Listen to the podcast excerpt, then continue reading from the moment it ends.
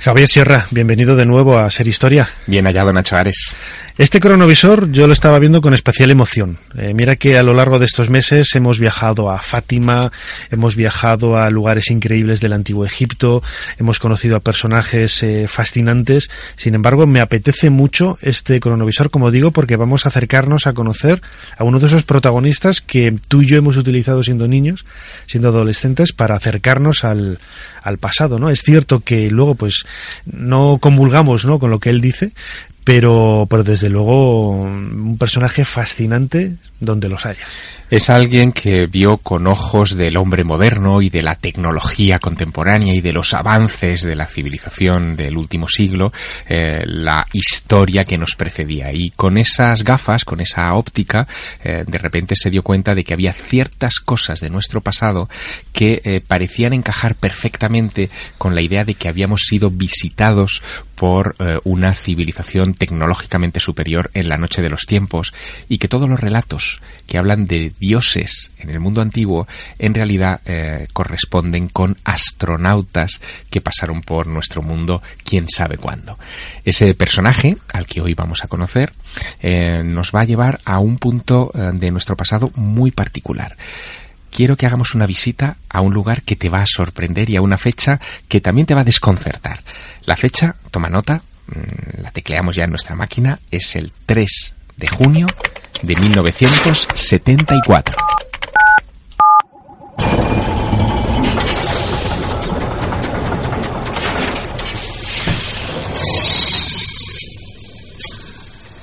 Adelante, pasen. Javier Sierra les está esperando junto al cronovisor.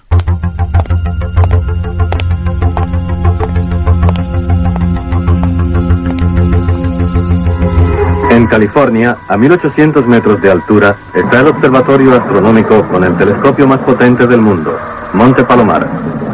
Su gigante espejo parabólico multiplica por mil la luz de las más lejanas estrellas. Solo para el transporte de este lente de 5 metros. Javier, ¿dónde me has traído? Que estamos sentados en, en, unas butacas de un cine. Sí, sí, no hables alto. Estamos en un cine en el momento del estreno de un documental verdaderamente espectacular. Mira, lo que se está viendo ahí delante es eh, el estreno de una película que se titula Recuerdos del Futuro. Está inspirada en un libro que lleva mm, millones de ejemplares vendidos en todo el mundo, que se titula de la misma manera Recuerdos del Futuro. Es de un señor al que te quiero presentar, que es Eric von Daniken, eh, pero oye, mira, yo creo que estamos molestando. Si te parece levantarnos? Eso es. Perdón, perdón, señor. Perdón. Sí, salimos aquí. Fuera. A través del telescopio gigante de Monte Palomar pueden ser identificadas en el cielo. Bueno, ya, ya, ya, ya te puedo hablar bien. Muy bien. Oye, bueno, que, ¿dónde estamos? Esto es increíble. Esto es el cine Albéniz de Madrid en el año 74. La gente fuma, has visto que hay ceniceros por todas partes. Y la pinta que llevan, esos, eh, esas camisas con, con, cuellos de pico y pantalones de... Sí, sí, las solapones. ¿No? ¿Verdad? Que, que, que hace tiempo que no, no, no, veías. Bueno, pues en el Cine Albeniz de Madrid eh, se estrenaba este, este lunes un, esta película de Recuerdos del Futuro. Eh, la verdad que había bastante expectación en la prensa eh, y sobre todo había cierta indignación en el sector eclesiástico. Varias... no el científico, el eclesiástico. no, no, por Agárrate. Su, no, no, por supuesto. es que en, este, en estas semanas precedentes, incluso varias hojas parroquiales de toda España arremetían eh, contra Eric von Daniken diciendo que su visión de Dios como un extraterrestre era absolutamente impresentable, ¿no? Claro, es que lo que lo que está diciendo Eric von Daniken es que um, hay episodios, por ejemplo, de la Biblia que solamente cobran digamos, verosimilitud eh, y carta de naturaleza real si se ven desde la óptica de visitantes extraterrestres. Por ejemplo, en el libro del Éxodo, cuando se habla de que Moisés y el pueblo elegido vaga durante 40 años por el desierto, guiados de noche por una columna de fuego y de día por una columna de nubes. Daniken ve en eso una nave nodriza extraterrestre. Cuando en el capítulo 1 del eh, libro de Ezequiel, que es también parte del Antiguo Testamento, el profeta ve en el siglo V antes de Cristo junto al río Quebar de Babilonia la gloria de Dios, la gloria de Yahvé, y la describe como una especie de aparato con múltiples caras que dan vueltas eh, y que es eh, del brillo del bronce bruñido, eh, Daniken inmediatamente lo interpreta como un vehículo parecido a un helicóptero con varios rotores, que además ha sido refrendado por un colega suyo, un, un científico que se llama Joseph Blumrich, que trabaja para la NASA y que para nada menos era el jefe de sistemas del Marshall Space Flight Center de la NASA y que dice que aquello era una nave también de, otro mundo. Claro, em, él va pasando por los distintos periodos, momentos importantes de, los, de los textos bíblicos y todos los interpreta en clave alienígena. Es curioso, ¿no? Porque el, libro suyo, Recuerdos del Futuro, que era eh, Regreso al, al pasado, ¿no? No. era Recuerdos del Futuro. Eh, ah, y Los carros de los dioses. eso es, los carros de los dioses. Me estaba viendo la película de, de Spielberg, Los carros de, de, los dioses. Apareció a finales de los años 60, creo que en el 68. Y fue un, bueno, un, argumento absolutamente revolucionario en la, eh, lo que luego se vino a denominar arqueología ficción, ¿no? Que intentaba desentrañar los problemas, los enigmas históricos, arqueológicos, pues con una respuesta muy, muy facilona, pero que en aquella época fue absolutamente eh, demoledora y, conmovió pilares de la iglesia, de la ciencia, de todos. Él empezó a escribir el libro en los ratos libres que tenía eh, como gerente del Hotel Rosenhügel de, Davos, ¿no? Y, bueno, aprovechaba esos momentos pues para, para ir armando sus capítulos. Eh, pidió, y eso luego le, costó caro, pidió varios créditos a bancos suizos, incluso a clientes del, del hotel para que les prestaran dinero con los que él poder irse a Egipto, al Líbano, a Sudamérica, para ver las cosas que él estaba en ese momento armando. Estaba realmente obsesionado con la idea de escribir esto y era, era, era joven, era muy, muy joven. Y cuando termina el libro, em, ve con horror que eh, en la sociedad suiza primero y alemana después, eh, pues el libro no, no, no, lo entiende nadie y no lo quieren publicar. ¿no? Pasa por varias editoriales, esto lo hace en el año 66, hasta el año 68 no encuentra un editor, es, es un editor, se llama Econ en Alemania, que, eh, bueno, se arriesga, tira 6.000 ejemplares de la primera edición y una revista alemana, eh, estos son bueno, los, los, guiños del destino, ¿no? una revista alemana eh, se fija en el libro, eh, pide permiso al editor para descomponerlo en capítulos y meterlo cada semana uno de ellos en, las páginas de la publicación, eso es como por entregas, y aquello desata un furor desmedido. El, el, libro empieza a reimprimirse y a reimprimirse, al año siguiente se publica ya en inglés con el título de Los carros de los dioses, em, y bueno, para que te hagas una idea, en esos primeros dos, tres años vende 34 millones de ejemplares en todo el mundo. Eh, se traduce evidentemente al español, se venden los derechos para hacer esta película que acabamos de ver en el cine Albeniz de Madrid. Tolerada para menores, estoy viendo aquí en la publicidad del cartel que tenemos aquí en la sala del teatro. Tolerada pero no recomendada, es decir, eh, porque de repente a los, a los niños les podía provocar un efecto eh, yo diría que duradero y no sé si pernicioso, pero sí cataclísmico. Y te hablo por experiencia propia, Nacho Ares, porque eh, yo leí eh, Recuerdos del Futuro pues con 10 años más o menos. Lo compré en una feria del libro en mi ciudad natal, en Teruel, en La Glorieta, lo recuerdo perfectamente. Era un librito naranja, eh, de poco fuste, en una de las muchísimas ediciones que se hicieron después. Pero claro, yo es que con 10 años iba a catecismo y, de repente lo que leía en ese libro era que em, la estrella de Belén era un ovni. Eh, que el, éxodo había sido controlado, tutelado por extraterrestres. Empezaste a hacer preguntas incómodas. Al cura del catecismo y me valieron más de, más, más, de un capón. ¿no? Eh, esto fue lo, lo, que, lo que causó eh, Daniken en, en aquel tiempo. Y luego llega el, paso a la televisión, porque eh, fue tan conocido y ese fenómeno fue tan absolutamente universal que en España se convirtió pues casi en, no voy a decir en un héroe, ¿no? pero en un personaje muy popular por el éxito de la, de la edición de, del libro y lógicamente en aquella época, a mediados de la década de, los 70, cuando el, fenómeno de, de Deniken ya se ha universalizado, había una persona que, que, canalizaba absolutamente toda la divulgación del misterio misterio, de los enigmas del pasado, de la historia, de la arqueología, que era Fernando Jiménez del Oso. Fernando Jiménez del Oso lo entrevistó en, una ocasión, le dedicó un programa entero. más allá. Eso es, en Más allá. Eh, luego eh, él acudió a España, Daniken, en algunas ocasiones para participar en debates, por ejemplo, en La Clave, en los grandes programas del momento, en directísimo, en fin. Eh, digamos que, se convirtió en una celebridad en este país. claro, estamos hablando de esos mediados de los 70, finales de la década de los 70, donde España también se estaba abriendo a muchas ideas nuevas, em, salíamos de un nacionalcatolicismo muy cerrado y de repente eh, Daniken te daba una visión completamente diferente. Y además, que yo creo que es lo importante, todos los días teníamos noticias sobre astronautas en la televisión. El hecho de que de repente Daniken encontrara evidencias arqueológicas de la presencia de astronautas en la prehistoria eh, casaba mucho con la, con la mentalidad del tiempo. Pero fíjate, hasta el propio Fernando Jiménez del Oso, cuando, cuando entrevistaba a Daniken, era muy consciente de lo controvertido que era. Si te parece, lo escuchamos. No Daniken es un autor que ha vendido millones de libros. Sus razones habrá para ello. Él defiende la hipótesis de que en el pasado remoto seres descendieron de las estrellas, seres muy tecnificados, y enseñaron al hombre. Esos seres eh, son los dioses que están recogidos en tantas religiones, en tantas leyendas. Eh, él aporta sus pruebas, que a veces son discutibles y por seguro que son discutidas, pero también a veces son muy convincentes, pienso que muy claras. No se trata de entrar en polémica ni de discutir si esas pruebas son o no lo son eh, totalmente válidas. Yo pienso que muchas veces sí lo son. En cualquier caso, Dani tiene un mérito indiscutible ha abierto un camino a muchos otros investigadores. El, hecho de que sus libros se vendan tanto eh, lleva aparejado el despertar mucha inquietud en mucha gente joven que contempla el pasado con una perspectiva nueva, algo que es muy importante.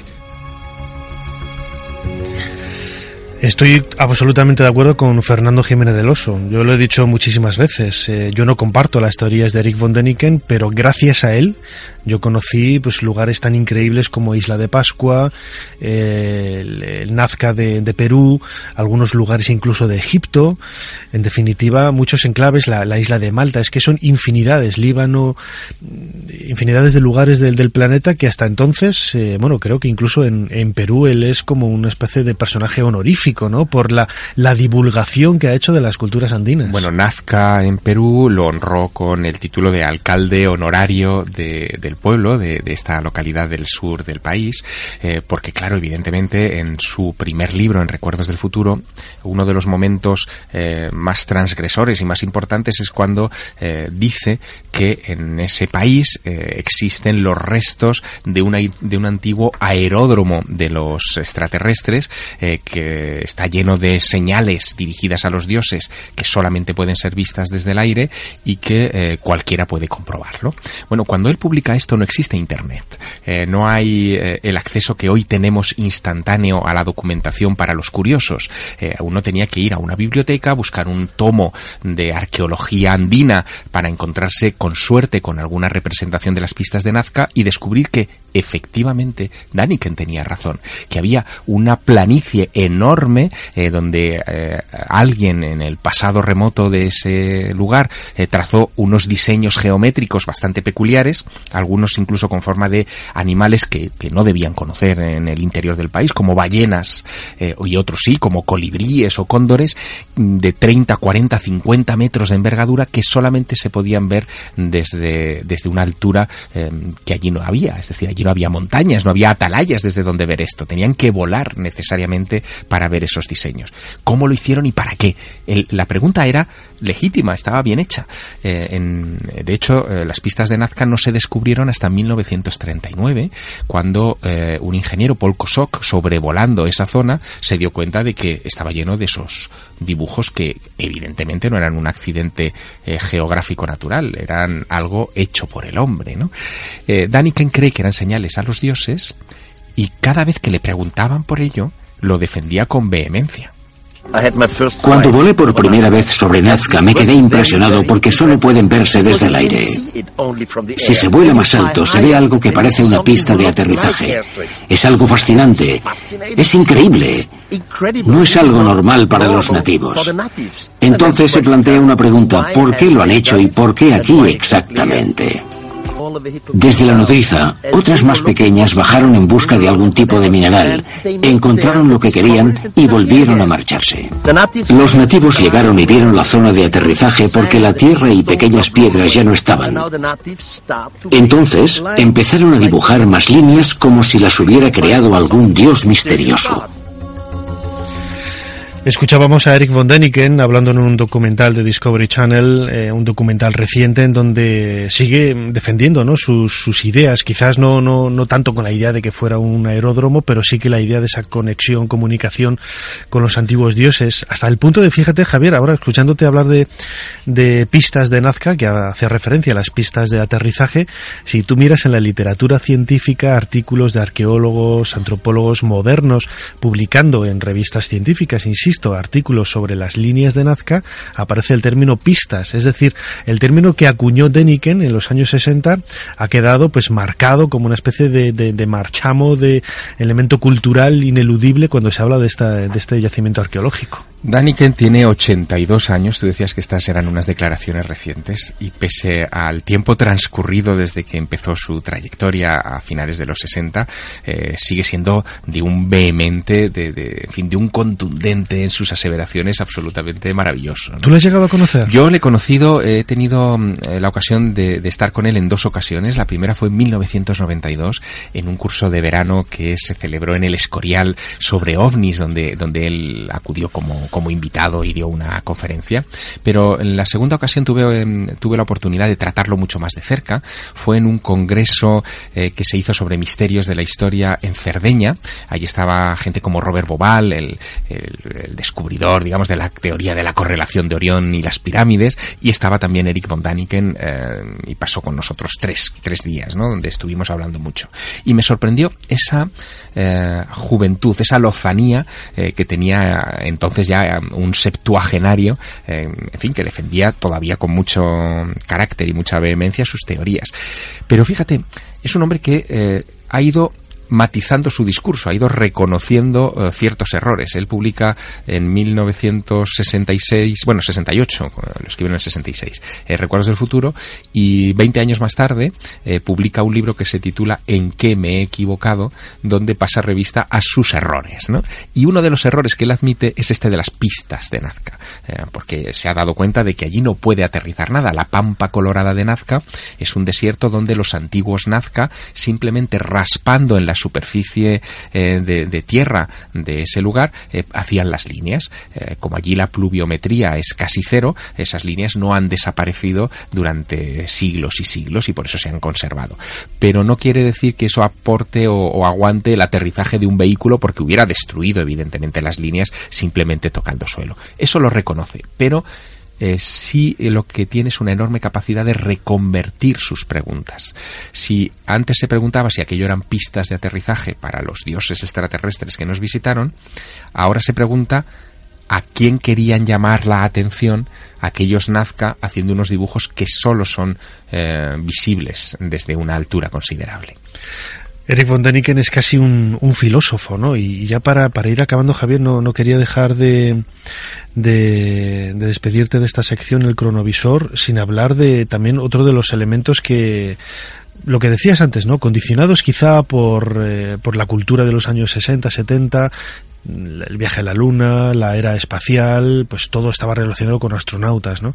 También cuando comienza el, el uso de, de, la energía nuclear, se empieza a hablar de, de, este tipo de, herramientas o de fuente de energía en algunos eh, pasajes, ¿no? del Antiguo Testamento, como el Arca de la Alianza. El Arca o Sodoma y Gomorra. Eh, él, por ejemplo, eh, cuando examina el episodio de, de la destrucción de las dos ciudades pecadoras de la Biblia, Sodoma y Gomorra, se da cuenta de que la um, descripción que hace es muy parecida a la de una explosión nuclear. Es más, se detiene en el detalle de que cuando Lot, que es el personaje que habita en una de estas ciudades y al que Yahvé avisa para que salga de allí rápidamente, eh, le advierte de que no eche la vista atrás, que no se fije en el fulgor de la destrucción porque morirá.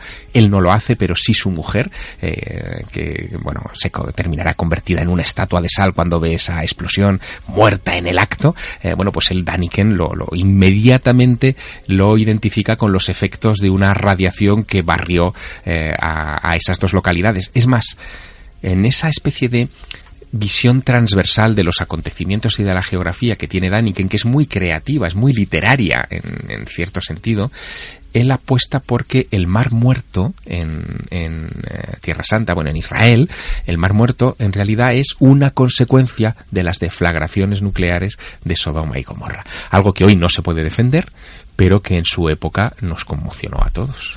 Esto es lo que dice, lo que decía Eric von Däniken a Fernando Jiménez del Oso en ese programa de Más allá del año 74, que coincide con el estreno de, de esta película sobre el Arca de la Alianza. Quisiera decir otras, un par de palabras sobre el arca. Este arca solo podía ser eh, manejada y puesta en funcionamiento por los sacerdotes.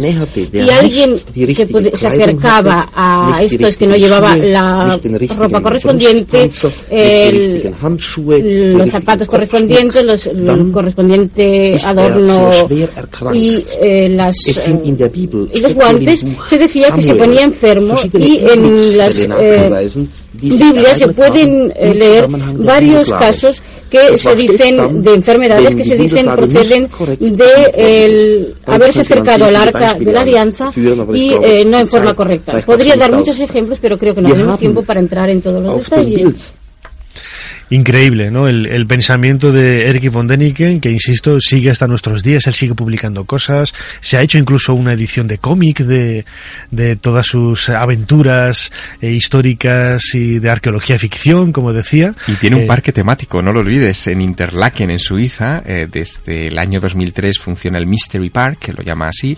Eh, hay siete pabellones en ese lugar, uno dedicado a Nazca, precisamente, otro a los cultos cargo, que es una cosa que le obsesionó siempre siempre, ¿no? Como de repente en Guinea, en lugares muy remotos, en Guinea Ecuatorial, en, también en, la zona de eh, Australia, Nueva Zelanda, había pueblos eh, que al ver aviones o a ver eh, maquinarios modernos, de repente los, divinizaban, los, los deificaban pensando que eran em, ecos de, los dioses, y él se preguntaba si eso que hacen hoy sociedades contemporáneas primitivas no, pudo, no pudieron haberlo hecho nuestros antepasados hace miles de años. Bueno, pues hay un pabellón de dedicado a eso, otro a las, lo que llama él las megapiedras, eh, Stonehenge y otras construcciones enormes, otra al calendario maya, que es otra de sus obsesiones, a las pirámides, por supuesto, a los bimanas, de los que hemos hablado en el cronovisor, eh, y a los desafíos de la carrera espacial.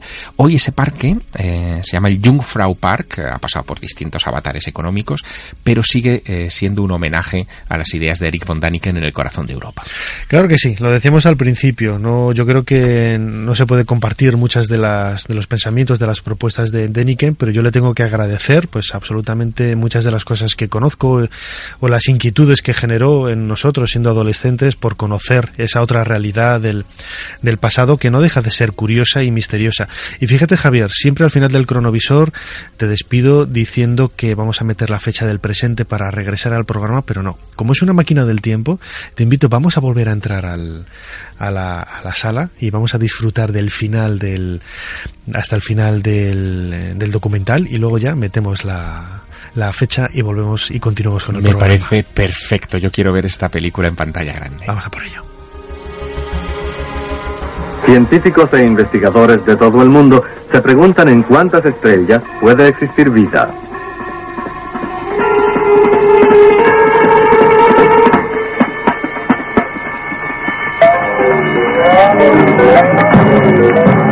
Hoy se sabe que solo en nuestra Vía Láctea hay hasta 50 millones de estrellas en las que la vida es posible, y esta en un elevado grado de desarrollo.